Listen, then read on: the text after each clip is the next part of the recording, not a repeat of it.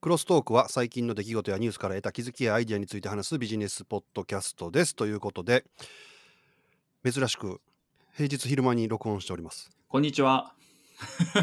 でも業界、業界なんで挨拶はおはようございます。おはようございます。はい、最近ですね、うん、まあ、ゴルフにはまりだしてから練習よく行くんですけど、うん。行けば行くほどどんどん下手くそになっていってるような気がしている高橋でございます。そうですね。いろんなフォーム考えたりね、癖がついたりしてね。はい。やればやるほど沼ですよ。沼ですね。沼もうね、全部右に飛んでいくんです、俺。おー。うん、いろいろなことができないんですけど、うん。その基本的な練習、そのアプローチとかの短い距離打つやつはできるんですけど、うん。フルスイングしたら全部右に行くという、うんうんうんうん。はい、うんもう、ど下手の典型みたいな、なんでしたっけ、スライスっていうんですよね、右とかね。そうなんですよ。もう難しいでです地面に叩いたりするもんやから、右肘が痛いんです。で、その右肘が痛いから、余計に、なんでしょう、腕縮こまるっていうか、ビビって。うんうんうんうんうん。変な癖がね。変な癖がちょっとついてきてて、ちょっとね、困ってるんですよ。なんとかしたい。マジですか？上手くなりたい。お盆ですよね、これね、今、皆さん聞いてる時タイミングだと、ね。はいお盆まあ私も今思うんですけど。おい行きます？練習行きます？一緒に。打ちっぱなし行きましょうよ。いやいやいや、いやいや、もう、腕痛い。昨日も行ってきたんですよ。何球打ってるんですか？ちなみに。え、大体1回行ったら110球。え、110球？打ちすぎじゃないですか、それ。あ、そうなの？うん。だ1000円で110なんですよ。あ、そうなんですね。うん。何時間で110球打つんですか？1時間半ぐらいかかってるかな。あ結構やっぱりそれ、やり込みすぎかもしれないですね。あそう？わかんないです110球って結構打たなあかんですよね。うん。パカパカ打って疲れますもんね。めっちゃ疲れるし、めうんもう汗だくなる。ですよね。うんまあまあ、楽しいですよね、打つだけでもね。楽しいです。ということでですね、そんな私からのネタなんですけれども、はい。今日はまあ2つあるんですが、1つ目はですね、以前お話ししてた Teams にゲーム機能がつくよっていうお話があったかと思うんああ、ですけれども、はいはいはい。うん。はい。あれのね、Teams じゃなくて、Google も今、ゲーム機能がついてるとおお。言うんですけれども、各社ね、どうも見てみると、ゲーム機能つけていってるみたいですね。うーん。まあ、Google だって何やったっけ？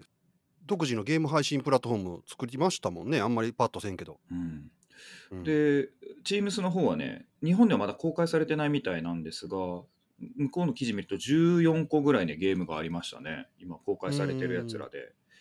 で、Google の方はアップデートされてゲームだけじゃなくて、今度ね、YouTube と Spotify も Together できるって書いてます。へえ。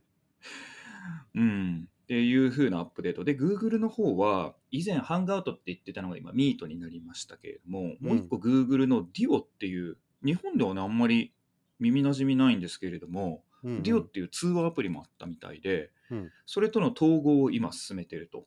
ほうほうほで、それ統合しながら新機能で今回、Spotify と YouTube が見れるようになると。それは Spotify とかやったら、一緒の音楽聴きながら、そのミットで喋ったりとかするってことなのかな、そうですね。はいなるほど。で、各社どうも、そういう Teams のところの記事に書いてあったかな、もうね、増やしていってるみたいで、やっぱりこのテレワークうんによって、チームが孤立化するとか、会話をする機会がなくなるっていうのに対して、こういうので、まあ、エンゲージメントを高めていく、うんで、より気さくに話せるようになるとか、より距離感が近くなるっていう風なためにやってるみたいなんですね。日本ではね、なんか、あんまりこういう機能が使うこともないんですけども、チームビルディングのところでは、今それが話題になってるみたいですね。うんちなみにうんマイクロソフトのゲーム、マインスイーパーとかそういうのだけかなと思ったんですけれども、うん。結構ね、クイズとか答え探しゲームとか、あートリビアとか、うん。いろいろね、そういうクイズものが結構多かったり、ビンゴとか、ビンゴ。オンラインでビンゴやって楽しいんかな？うんね、ピクショナリージェネレーター、ホワイトボード機能を使って単語を書いてもらって、なんかチームメイトが、あーその絵描いて、なんか単語書いてみたいなゲームとか、ああ。うん、何やったっけその絵を描いていく呪術つなぎでゲームあるじゃないですか。はいはいはいはいはい。前の人がこれを書いてるやろなって言うて、うん。しりとり形式でずっと数珠つなぎで絵描いていって、最終的に答え合わせしたら全然ちゃうやつ書いて書いてたみたいな。そうそそう。なんかそういうう、いうね、ことができる。うん、チーム、まあ、グループでやる、なんやねん、これちょっとくだらんな、でも笑けるかもな、みたいな簡単なゲームがいっぱい。スナップカメラフォトブース。これなんか、ユーザーにこういろいろスティッカーがついたりするんですけれども、じゃがいもやトラに変わるレンズがあるとか、これの何がええねんっていうようなですね。っていうようなね、ほんといろいろ、ほんと小物ゲームが出てるみたいですね。これをどうやってやるんやろうな。そこもね、ちょっとね、そこまでね、どこれをどういうタイミングでどういうふうにみんな使うんやろうっていうのが分かんないんですけれども、ちょっとまた調べておきますね、これね。うんおーなるほど、なるほど。まあでも、さっきのビデオ会議の話やけど、うんあれじゃないですか、日本って結局、ビデオ会議が普及するところと、うんまた普通にオフィスで会議するようにも戻っていくところとあって、うんうん VR で俺らやったじゃないですか、うんうんうんうんあれぐらいのリアル感がないとなかなかそっち行かないかもしれないですね。うんうんかもしれないですね。あれはメタクエストのワークスペースですよね、メタワーク。うんうんあれはね、すごい臨場感あって、まあ、アカウントの問題はありけりですよね。確かにうんあれはびっくりしましたね。普通のオンラインビデオ会議とちょっと違いましたもんね。はい、我々も今これポッドキャストさうん。全キャスターっていうのでずっと撮ってたんやけど、はいどうしても遅延があるっつって、うんその遅延が喋りにくいと。はいはいどうしてもはいはいはい。で今どうやってるかっていうと2人 iPhone でうん。メッセンジャーでつないでそう喋りながら 声は全キャストで撮るっていう今二重でやってますからねこれ。そうですね。映像付きのビデオ通話に特化したアプリを流しつつ、もう一つ全キャスターっていう録音用に立ち上げて、録音は別で撮ってるってやつですよね、これね。うんだから結局こういう遅延するとかなんとかっていうのは人間のコミュニケーションで結構ストレスなんですよね。確かにそうかもしれないですね。うん、で考えると Zoom とか Teams ってやっぱそれまだあるじゃないですか。まあミートとかもちょっとやっぱあるじゃないですか、あれ。うんうんうんうんうん。あれ嫌ややっぱ俺気持ち悪い。うん。しかもさらにそれでゲームするんですよ、これ。遅延しながら。そのそのゲームをするっていうのが意味わからへんけどさ。しかもそのゲームの内容がさしょうもないゲームしかあらへんから、そうなんですよ。うん。どうはね、そういうのどう使うのかですけど、やっぱオンラインね、やっぱ遅延とか含めて、よりリアルになっていかなあかんっていうのもありますし、あの定着せずに戻っていく会社さんも確かにね、多いですね。うんうん家にいるの辛いっていうのもね、最近ね、聞くようにもなりました、周りで。うん。うん。ずっといるのは辛いね確かにね。ストレスあるわな、うんぱり音とかもね気使えますし、ただオフィスに行くとねオフィスはオフィスで僕はうるさいと思うんですけどね周りの声全部 ミーティングに入るし、はいはいはいそうですね。会議室じゃないところでみんな会議するからもう今ね。うん。そろそろあの電話機の音も別に音鳴らさんでもええやんって思思うんですけどね、もう光ればいいやんとかさ。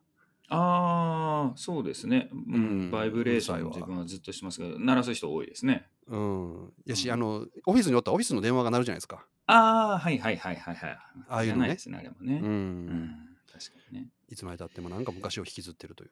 そういうところありますね。はい。はい。っていうのがねちょっと一個気になった動きでまたこれはちょっとウォッチしておきます。なるほど。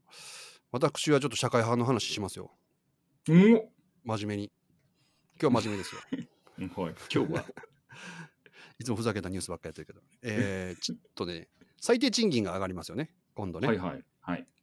で、まあ、上がることに対しては賛否両論いろいろあるんですけどその、はい。特に批判をする形の場合の意見の多いものとしてはその、はい。最低賃金だけがガッと上がると結うん。局雇用する人が減っちゃうと、うんうんうんうん。まあ、経営者からしたら最低賃金そんなかかんやったら雇うのやめちゃおうっていうのが多くなってうん。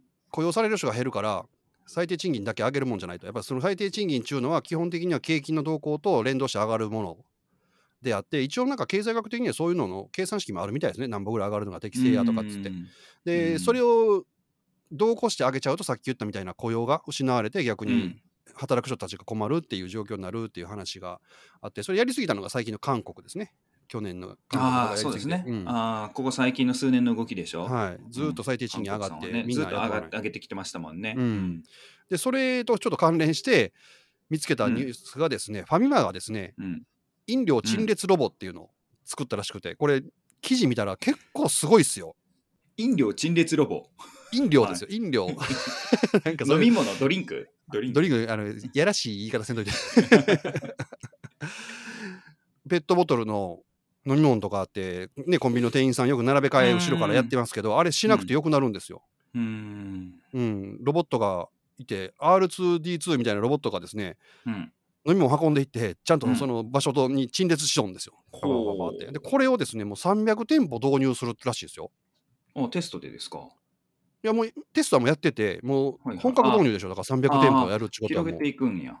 はいへえすごくないですか300店舗。すごいですね。こうな数でしょ300店舗まあ俺何店舗全部であるのかしらんけど、まあ、もっとあるんでしょうけどもうん、そうですね。うはいすでにですね経済産業省の調査内にある店舗でその機械これ TX スカラーっていうみたいなんですけどこれ導入してやってたみたいですよ。ほう。どこのメーカーなんですか、これ。テレクシステンスっていうところの日本のロボットベンチャーですって、うん、あ、日本なんですね。はい、日本のロボットベンチャーあでならすいいですね。マイクロソフトの Azure を活用してうん。うん。画像データちゃんと読み込んであこれこのいう飲み物やなここやなっていうのをちゃんとクラウドでやり取りしながら場所を確認して置いたりするらしいです。ほう。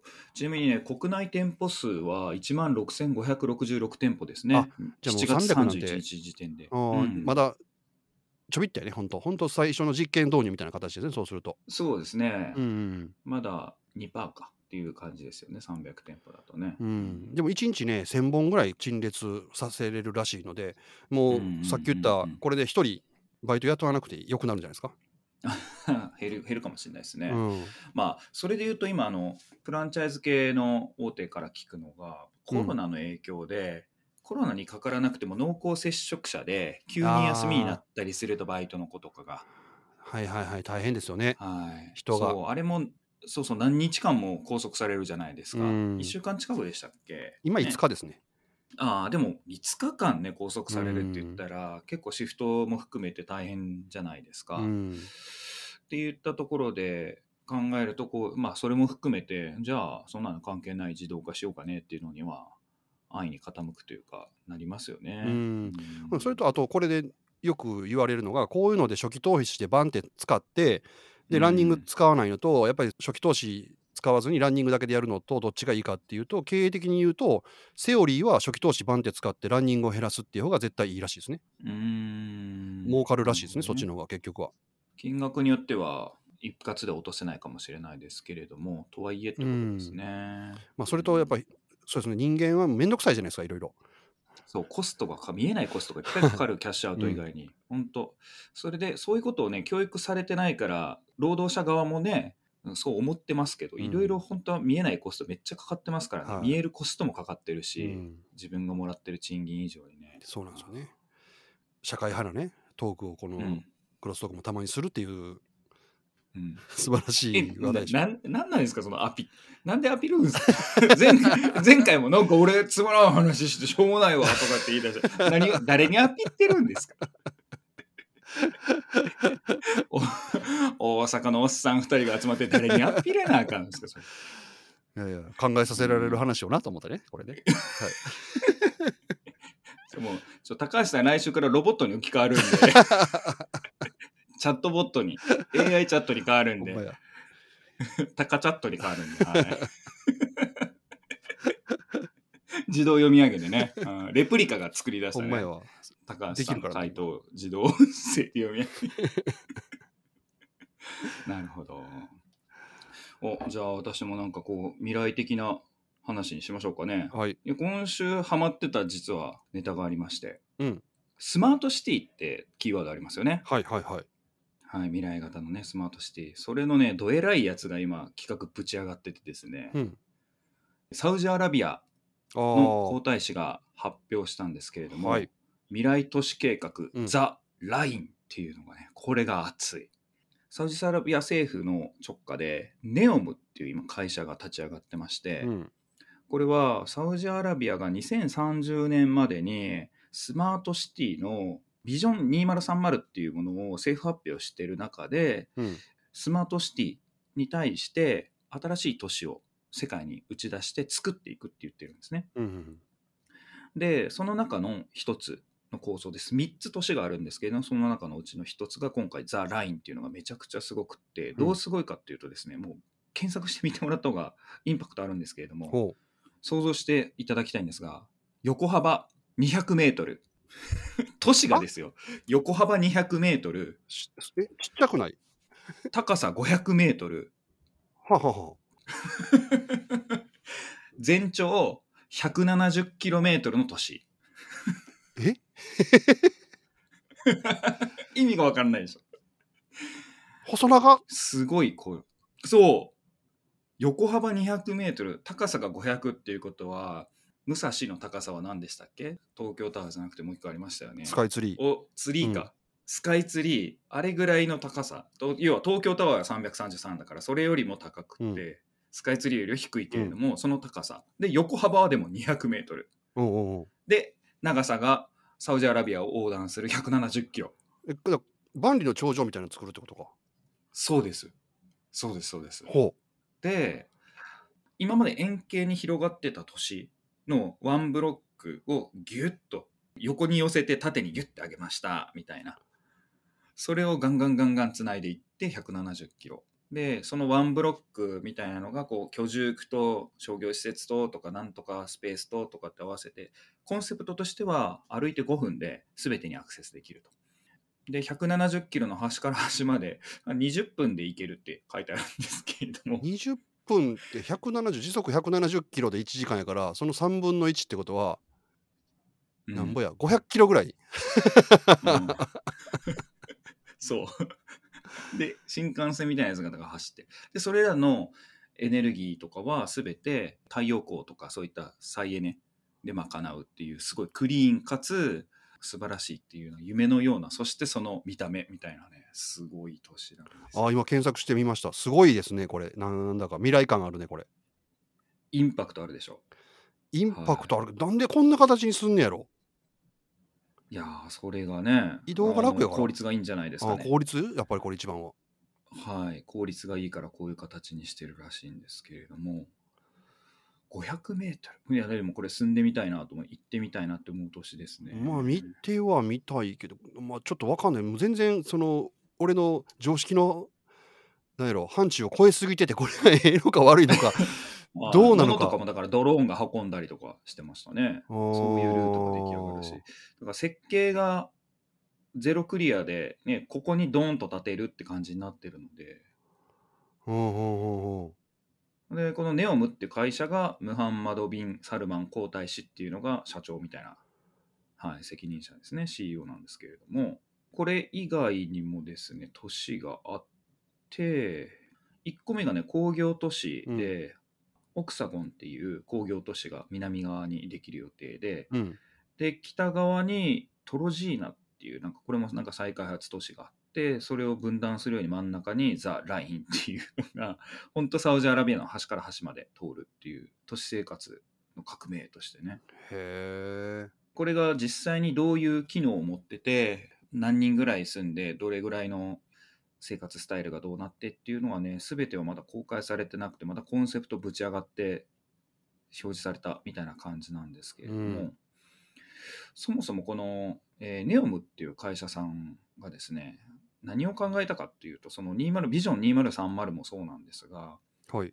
サウジアラビアを Google Earth で眺めてみたら、うん砂漠しかないけど、すげえ広い2万6500キロ平米のめっちゃ広い土地があるね。じゃあ、都市作ろうぜ、みたいな感じのノリっぽいですね。わからんわそれ。うん、ででもね土地、土地的には本当に貿易の拠点にもなるし、地球上のね、40%の主要地域から6時間以内のフライトで乗り入れできるっていう土地だったりとか、で、このネオムっていう会社のコンセプトムービー見ていただくと分かるんですけれども、砂漠が見えるよね。でも、私たちから見たら、それは砂漠じゃなくてオポチュニティだっていう風な言い方のビデオなんですけれども、確かにね、太陽光資源もめっちゃあるし、それもう本田圭佑もう伸びしろしかないですけどね。そうそうそうそう。もうね、そういう感じなんですよ。100%だから再エネで新しい、俺、もう何もないんだから逆に作れるじゃんみたいな。新しい都市作ろうぜみたいなノリでで描いてやってますね。これでも30年までに向かってやるってもうちょいすぐやけどな。どこまでやるんやろうな。もう30年からやるのかな ?30 年に出来上がるんだったらもうやってないと間に合わないですよね、こんなでかいの。ビジョンあの2030なんでね、その時のビジョンだから、で、エネルギーと水、モビリティ、バイオテクノロジー、あとフードですね。で、高度な製造業をベースとした、まあ、メディア制作とかエンターテインメント、デジタルサービスと生活、衣食住ですね。っていうのを伸ばして、順に伸ばしていくことで、サウジアラビアの GDP を高めつつ、スマートシティを作っていこうと。壮大な計画でございます。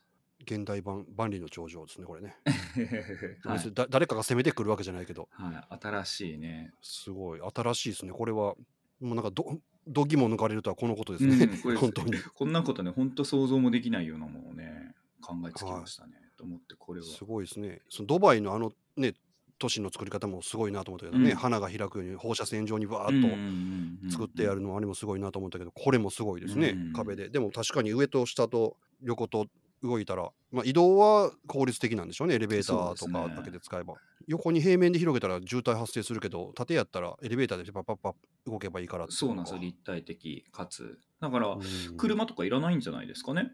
でしょうね。まあそんなんもう過去の遺物は入れないでしょこの中にそうそう入れないんですよ。もうそういう設計になってる。テクノロジーベースでって感じですね。素晴らしいじゃないですか、ちょっと今後、これもウォッチしたいなと思って、この未来の握る。はいはい、社会派から未来の話そして今度は個人的な話していいですか？どうぞ。それが一番楽しいから、お願いします。僕はそれが一番好き。この間ね、うんまあ、ちょっとお仕事で用事があって、うん。暑い中自転車で出かけたんですようん。で自転車で出かけてで自転車ってね、困るのは止めるとこなかなかなくてですね。でその辺置いとくわけにもいかんから、ちょっと探したらあここにあったと思ってその有料の駐輪場があってですね。で、自動で管理されてるところでうーん。わかるかな？こう前輪だけガチャッと乗せたらその前輪にロックがガチャッとかかって。ああ、ありますね、ありますね。はいはいはい、はい。でそういうところがあったのであいいやと思ってそこにちゃんと止めたんですよ。最初の1時間は無料なんでまあまあ1時間以内には終わるやろうと思って、ちょっとした打ち合わせやったから行って話をしてですね。で、戻って生産って押したら、まあ大体無料でカチャって引き出せるはずやったのに100円で出よったんですよ。おお要は1時間ちょっと超えてたんですね、はいはいはいはい。あれはちょっと困ったぞとうんっ。ていうのもですね私現金持ち歩かない主義ですのであ、私と一緒になりましたね、ついに。はいまあもうそれもあのカードのあれを使ってからもうここ1年ぐらいずっと現金持ち歩かない主義なんで、は100円玉ねえぞとい。はい。あれほんま外に出てさ、うん。現金なかった特にしかも100円別に100円は支払える能力はあるんですけどそう。そう効果で持ち歩いてないから。どうしようと思ってそんなことないです経験いや、結構ありますよ。だから千円札は持ってます。何何かあってもとりあえず崩そうみたいな。ああいやそれを思ってねうん。もう今回のことがあって、うんもうやっぱちょっと100円とか200円とか持っとかなあかんなって思ったんですけどとにかく現金がなくてうん100円払えないために下ろせないんですよあの場所によっては Suica とかでピッてやって出せるところあるんですけど。俺がたまたまそう止めたところ100円玉を入れないといけないところでうん。でもうねその機械屋さん電話しようかなとか、うん。もう仕方ないからクレジットカード持ってるから何か買ってお釣りをそれでもらえないかなとかいろいろ考えたんですけど、はいはいはい。まあそれはもう無理やうし、ん。えー歩いてる人に100円くださいっていうのもちょっとよう言わんし。はい。もうどうしようもなくなってですねそこから電車で帰ってですね家に。へえ。たまたまじゃあまあ駅近かったから電車で帰って、はい。でまた電車でそこまで行ってうん自宅から持ってきて100円入れて出すっていう作業をやったんですけどね。もう散々それでちょっとまた帰って調べたんですよ。いろいろ。はいはい。100円玉がない時どうしたらいいとかって、はいはい。やっぱりねなかなかないですね。そのクレジットカードしか手元にない、うん。 Suica とかはあるけどっていう時にうん。100円をなんとか作るっていう方がなくて、うん。調べたらそういうのがあるから災害時にも必ず現金を、ま、やっぱ持っとけと。しかも両替とかできないからコインでちゃんと持っとけみたいなの書いてましたうね、んあの自動販売機が動いてる場合があるんでうん。非常用電源とかで、うん。だからコインさえあれば買えるけど、うん。1000円入らないやつがあったりとか、お釣りが出ないから買えないとかあるじゃないですか、だからそのやっぱコインちゃんと持っとけっちゅうのが書いてあってうん。ああなるほどなと。俺はもう危機対応が全くできてないなっていうのが困った中ちょっと見つけたニュースがですね渋谷区がですねはい。地域のデジタル通貨っていうのを出すみたいですね。しかも今年中に2022年中に導入って書いてますよ 渋谷区の地域通貨はい出すみたいですよへでこれがちょっとまあまあ面白くってまあうんハチペイっていうらしいんですけど、ーはいその地域でちょっとした貢献みたいな、おしゴミ拾いましたとか、なんかのお手伝いしましたみたいなのをすると、ポイントがもらえて、うんでそのポイントもその8ペイで決済ができるようになるんですよ。その渋谷区内で。うーん。うん。で、そのポイントは、ある程度の時間が経つとね、なんかね、回収されるらしいんですよ。一定期間が過ぎると。あそうなんですね。はい。だから使わないと絶対ダメ。だから、例えばそうやって俺100円ななくて困った時にですね、うんそのそこでなんかゴミ拾いかなんかしてですね、100円だけ稼いで、で、このポイントで100円もらえませんかっていうのが、もしかしたらできたよなと。おもろいですね、それね。はい。でも、まあ、これ考え方自体も面白くて、渋谷もね、いっぱい人いるから、ちょっと前にあった自分の iPad を持って、リュックの背中に入れて、そこに広告映したら、そこでお金もらえるとかっていうサービスがあったりとかその渋谷で何あの弁当を配るサービスとか、なんかこう、ウーバーみたいなやつをやり始めるとかっていうのとかって結構いろんなサービス渋谷で始まってるけどこのまた新しく渋谷の中の通貨っていうのができると。しかもそれはさっき言ったみたいにただ単にデジタル通貨っていうだけじゃなくて地域で貢献したことがポイントになってそれが通貨に反映されるっていうこれ面白いなと思ってなるほど。それどこが主体やってるんですか多分渋谷区が主体なんですけどしシステムはねカヤックっていうところが作ってるみたいですね鎌倉の元鎌倉にあった会社ですかね。カヤックね。はい鎌倉でも地域通貨やってますよねはい確かはいめちゃめちゃ伸びてる。サイコロ振ってお給料が変わるとか、そういう会社です。ああいろんな面白い取り組みやってますよ。はうん、でそのカヤックと JCB とポケットチェンジっていうのが共同して提供してるらしいでい、うす、ーん。これ面白いですよえーはい。ちょっと渋谷区のそれ登録してみたいです。ね。住民票とかいるんですかね？アプリダウンロードいやいや。組以外もできるんですいけますいけます。うん。うーん。じゃああれか、ハロウィンの時のゴミ拾い。ああとかすごいんじゃないですか。そうのん。何ポイントみたいな。あそうか。ハロウィンって10月の終わりでしたよね確か。うん。ちょうどその頃にねそういうのがあってバーンと導入進んだらまたいろんな若者が使って面白い使い方とか面白いね活用の方法が出てくるかもしれないですよね。うーん。うん。確かに。どうどこまでねお店が対応してくれるかとかにもよりますけれどもちょっとそれも見てみたい。やってみないと分かんないですね、はい。それは体験ね。でこれも菅君がやってくれないと東京に住んでるええ？渋谷か。ちょっと怖いな、うん。行ってくるわ。秋葉オタクやからな。渋谷怖いんですよ、うん。はいまあ怖くそうかはないけど。結構離れてんか？いや離れてるんですよ。あのー銀座線で一本で行けるし、うんうん。はい、反対側ですけどね。東と西でね。そうですね。うん。うん、まあまあでも、あ、そうだ、今週、そうや、渋谷で飯食っとったわ、そういえば。大丈夫です。行きます。であのお手伝いかなんかしてあの8ポを取ってください8ポハチポ。わかりました、うんアプリまず入れなあかんな。渋谷のハチ公ね、中堅。はいはい。じゃあ、その忠義を尽くして得てきます、ポイントを。はいいや、でもそういうのも、スマートシティとかになってね、ちゃんとモビリティとかも発達してるところだったら関係なくもそうですし、やっぱ地域通貨とかもね、地域経済圏用もできるんでしょうね。うん、いやそんなとこやったらもう俺100円がなくて買えるとかなかったやるしさ、うーん、うん。そうですね。うん。いや、ほんとね、ああいうのも電子化してほしいですね。100円のう方がん大変だと思うけどな。ねわざわざコイン取りに行かなあかんでもね回収する人がいるし、うん。機械をちょっと変えるだけでいいわけですからね、なん。かうん大変なことがありましたね。高田がはい。100円の。暑かったわほんま。何回も往復して。もうなんか時間とそれの方がコスト的に高くついた。はいたった100円のために なんでこんな動かなあかんねんと思って そういう財布を、小銭入れのね、財布だけは持っといた方がいいのかな。まあ、うん、そうですね。小銭か。うんうん小銭はあった方がいいですよ小銭どうやって持とうかな。自分ももう最近やっぱり都内だと携帯1個だけにしちゃったんでね。うんどうやってまあ、100円入れとけばいいのかな。うんそうよねだから小銭何枚かだけ入る形の鍵、うんまあ、家の鍵も必要なんで、うんうんそういうののキーケースみたいなの探そうかなってちょっと今思ってますああ、逆に小銭入れをキーケースにしてもいいのかもしれないですね。まあまあそうですけど、うんでもあんま大きいの嫌やからとにかくちっちゃくちっちゃくであコンパクトにもしできんやったらスライドしてコインを何枚かだけ入れといてみたいな形のやつがあればキーありがたいなケースっていうよりも、コインケースの中にキーが入るやつとかあるんで、そういうやつでしょうね。ちっちゃいやつってことですよね。ああ、うんなるほどね、そしたら、あの、落とさないし、みたいなところですね。うん。はいそのとこですなるほどはいね。い、やー、今週も結構暑かい暑いな。ミッドジャーニーもまだちょっと暑いけど、熱いですね。めっちゃうん出てますね、記事が。うん。まあ、ライン、ザ・ラインですよ、次は、ザ・ライン。うんミートジャーニーにザ・ライン書かせる。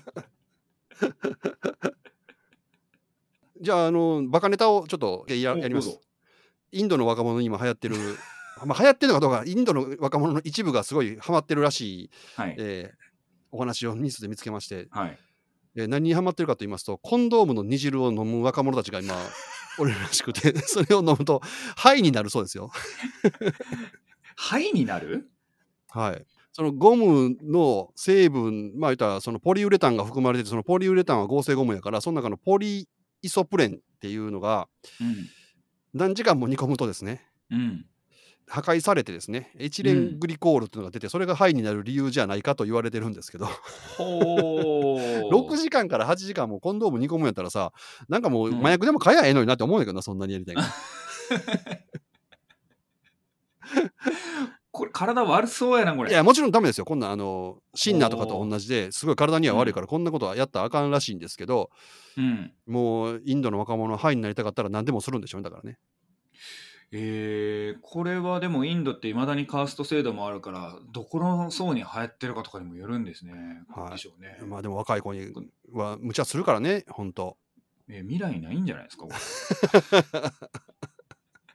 ねえ某あの戦争してる北国さんとかはねずっとあのお酒が手放せないのと一緒で。はいはいはいはい。うん確かに。へまあやばいっすね、そういうアホニュースと、もう一個はですね、ーはい。